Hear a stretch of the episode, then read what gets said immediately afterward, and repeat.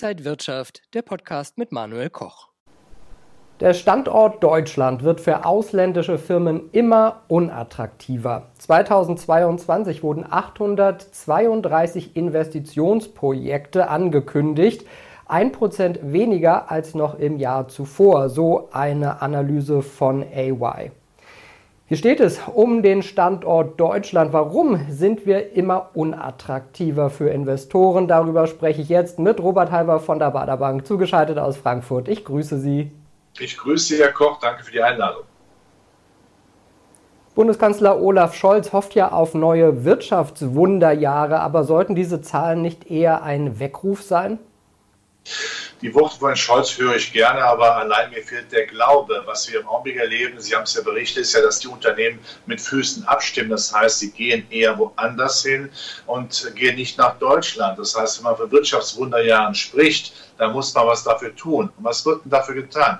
Sehr wenig. Also ich bin der Meinung, dass das Berliner Wirtschaftsministerium einfach in Wirtschaftsunfreundlichkeitsministerium umbenannt werden sollte. Denn genau ist das, was sie machen da, Herr Habeck, das, was die deutschen Unternehmen und die ausländischen Unternehmen gar nicht hören wollen, nämlich durchaus eine miese Stimmung die Standardbedingungen sind nicht gut. Und ich bin der Meinung, dass gerade der Regierungschef auch mal auf den Tisch klopfen muss, seine Richtlinienkompetenz da einbringen muss, denn er hat ja durchaus Wirtschaftskompetenz. Wir spielen ja mit unserem Wohlstand und damit auch mit Wählerstimmen. Also ich verstehe nicht, was im Augenblick in Berlin läuft.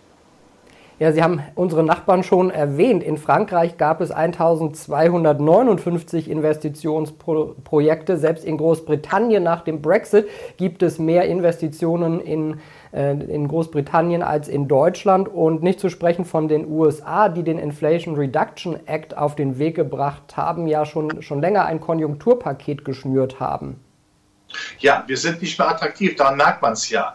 Also ist ja ganz klar, wir haben ja sehr viel Unsicherheit. Allein die Debatten über Heizgesetze, all das, was wir jeden Tag hören, das schreckt doch ab. Man muss sich vorstellen, Wirtschaftsteilnehmer, das sind doch wie junge Rehe, ja, die, die flüchten in den Wald, weil sie nicht mehr hören können. Wer will denn in einem Szenario im Standort investieren, wo nicht klar ist, was gemacht worden ist, wo Gesetze einfach dann mal vorbereitet werden, die aber unausgegoren sind? Es geht nicht darum, nur eine schöne, heile Welt zu präsentieren. Wie setzt man das denn um? Wie verdient man damit Geld? Ja, ich meine, bisschen Anspruch und Wirklichkeit klaffen dann eben äh, dramatische Diskrepanzen. Ich kann mir auch aus, äh, wünschen, auszusehen wie Brad Pitt oder 100 Millionen auf dem Konto zu haben, aber äh, die Realität ist eben offensichtlich eine andere.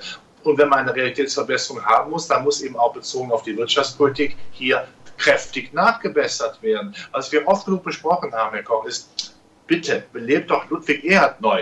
Äh, grab ihn meinetwegen aus, ja, aus seinem Grab und stell ihn wieder auf, damit wir endlich wieder klar denken und sagen, unser Wirtschaftsstandort, der jahrzehntelang toll gewesen ist, der viele Unternehmen angesiedelt hat, da müssen wir wieder hinkommen. Was wir im Augenblick machen, ist vergleichbar mit einem Obsthändler, der vor seinem Stand, wo seine Gefrüchte äh, stehen, ein Schild aufstellt, bitte kaufen Sie nicht bei uns, gehen Sie zum Nachbarn. Also das ist Wirtschaftspolitik, die kann kein Mensch verstehen. Und dafür wird es sicherlich niemals einen, einen Wirtschaftsnobelpreis geben. Ja, und wenn wir mal auf die USA schauen, da ist es auch einfach viel normaler, in die Zukunft und in Forschung zu investieren. Ich kann mich noch erinnern, vor zehn Jahren stand ich auf dem Parkett an der New York Stock Exchange und habe jedes Quartal wieder von den Verlusten von Amazon berichtet, die eben langfristig investiert haben und heute zahlt sich sowas aus. Warum ist man hierzulande viel zurückhaltender von institutioneller, aber auch Privatanlegerseite? Es fehlt einfach der Spirit, der unternehmerische Geist, den wir nach dem Krieg hatten oder in den Gründerjahren im letzten Jahrhundert, vorletzten Jahrhundert. Das ist uns abhandengekommen. Vielleicht sind wir auch zu satt. In Amerika, Sie haben es genannt, da kann man auch mal Geld verbrennen, wenn die Idee stimmt. Und Amerika hat natürlich auch einen ein, ja, ein, ein, ein Nährboden, wo man immer gerne bereit ist, auch Unternehmen, die eine Vision haben, die Substanzen auch zu unterfüttern. Selbst in den schlimmsten Jahren der Finanzkrise haben sie in Amerika Geld bekommen für vernünftige Investitionsobjekte.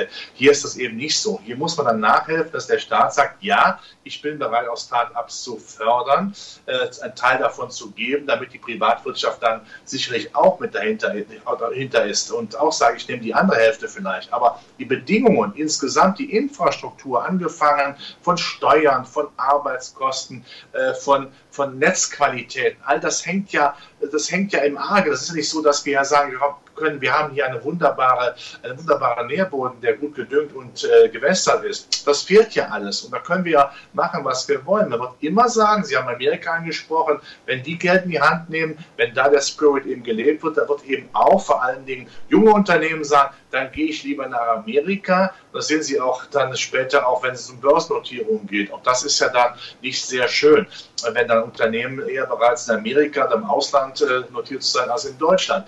Das heißt, hier ist einiges im Argen und vor allen Dingen müssen wir aber diese weihrauchgeschwängerte äh, Gesundbetung, die wir in Deutschland haben, ja, dass wir einfach mehr Aufmerksamkeit Leuten widmen, die sich festkleben, als wirklich die Zukunft zu gewinnen.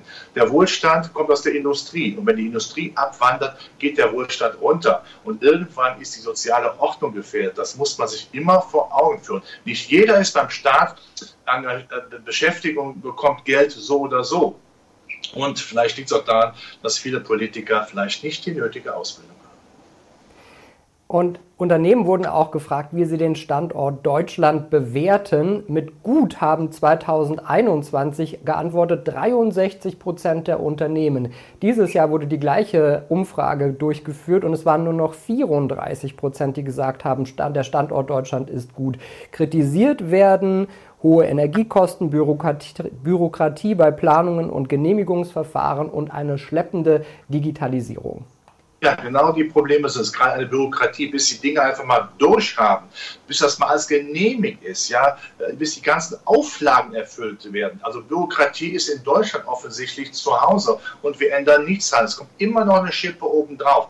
Da hat keiner auf Deutschland Bock zu, kein Unternehmen, sich das anzutun und da schaut, wo es besser und man muss ja gar nicht weit schauen. Und wenn selbst Frankreich mehr Investitionsobjekte äh, anzieht, wenn Unternehmen lieber nach Frankreich gehen, auch weil da die Energiesicherheit sicherlich auch ist. Ja, da sprechen wir es klar aus, weil man eben eine Atomenergie, zumindest für eine äh, Zeit von mehreren Jahren doch eben äh, zutraut, Energieengpässe dann auf die Kürze klein zu halten, dann geht man nach Frankreich und nicht nach Deutschland. Und ich weiß nicht, wie man hier äh, so eine Politik machen kann. Und ich weiß auch nicht, warum äh, Deutsche vielleicht nicht auch mal auf die Straße gehen und sagen, wir wollen einfach nicht unseren alten Kaiser Wilhelm wieder haben, aber unsere alte, unsere alte Wirtschaftswunderjahre-Philosophie wieder haben, die uns so viel Wohlstand gebracht wird. Noch einmal die Industrie, da haben wir Nektar rausgezogen. Und wenn die Industrie verduftet, ja, dann verblühen unsere Träume, unsere Wohlstandsträume.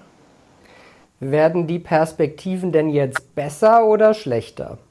Nein, wenn wir so weitermachen, werden sie nicht besser, sie werden schlechter.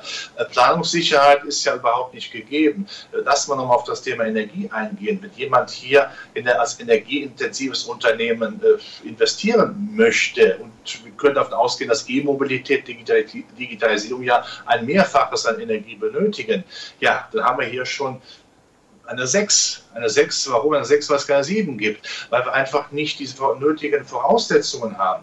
Energiepreise und die Verfügbarkeit ist vergleichbar mit Arbeitskosten vielleicht vor 20, 30 Jahren. Das Kapital geht dorthin, wo es sagen kann, hier ist das verfügbar in genügender Menge und ich habe die Sicherheit, dass ein paar Jahre auch da ist. Diese Sicherheit haben sie ja gar nicht mehr. Also von daher ist das ein Killerargument, hier zu investieren. Und wenn man da nicht rangeht, aus ideologischen, moralisierenden Gründen, ja, dann wird daraus nichts. Und äh, wenn man dann den Wohlstand abgegeben hat, wird man sich wundern, dass die Deutschen sehr mürrisch werden und die soziale Ordnung in Gefahr ist. Also es wird nicht besser, Herr Koch, wenn wir so weitermachen. Also von daher müsste man das um 180 Grad drehen. Das sehe ich leider nicht. Was heißt das jetzt alles für Anleger? Können wir irgendwie in die Amazons von morgen investieren? Natürlich können wir das. Wir sind ja nun, haben ja nur Kapitalverkehrsliberalisierung. Wir können ja weltweit investieren. In Amerika finden wir diese Werte. Es gibt ja auch durchaus auch in Deutschland attraktive Werte. Die kann man übrigens auch kaufen. Das muss man immer wieder dazu sagen. Äh, der Wirtschaftsstandort ist das eine die Wirtschaft, die Unternehmen das andere die sind ja weltweit auch im technologischen Bereich oder im Klimaschutzbereich äh, ja durchaus weltführend, wenn auch weltweit eben wie Popstars gefeiert. Und die sagen, naja, wenn uns eine deutsche Wirtschaftspolitik diese Bühne nicht bietet, dann treten wir woanders auf. Woanders verdienen die auch gutes Geld, vielleicht sogar besseres Geld als bei uns, weil bei uns die Wirtschaftsstandortfaktoren ja nicht äh, optimal sind. Das Gegenteil eigentlich wird immer schlechter. Also von daher kann man auch deutsche Unternehmen kaufen. Und es gibt ja auch die entsprechenden Vehikelfonds oder ETFs, wo man ja auch investieren kann. Also daran wird es nicht mangeln. Das ist ja das, was mich so aufregt. Wir haben tolle Unternehmen und die verlassen das Land, wo es weiß woanders besser ist. Das ist etwas, wo man sagen muss, hallo, aufwachen, der Wecker muss klingeln. Aber offensichtlich ist der Strom ausgefallen. Das passt wunderbar. Sagt Robert Halver und Herr Halver, Sie sind vielleicht jetzt nicht der Brad Pitt, aber Sie sind doch bestimmt der George Clooney der Börse. Okay, darauf können wir uns einigen. Wunderbar, dann haben wir uns in dem Thema schon mal geeinigt. Alles andere müssen wir, glaube ich, in der Zukunft auch weiter besprechen. Vielen Dank für nach äh, Frankfurt zu Robert Halver. Danke Ihnen. Und danke Ihnen, liebe Zuschauer, fürs Interesse. Bleiben Sie gesund und munter, alles Gute und bis zum nächsten Mal. Und wenn euch diese Sendung gefallen hat, dann abonniert gerne den Podcast von Inside Wirtschaft und gebt uns ein Like.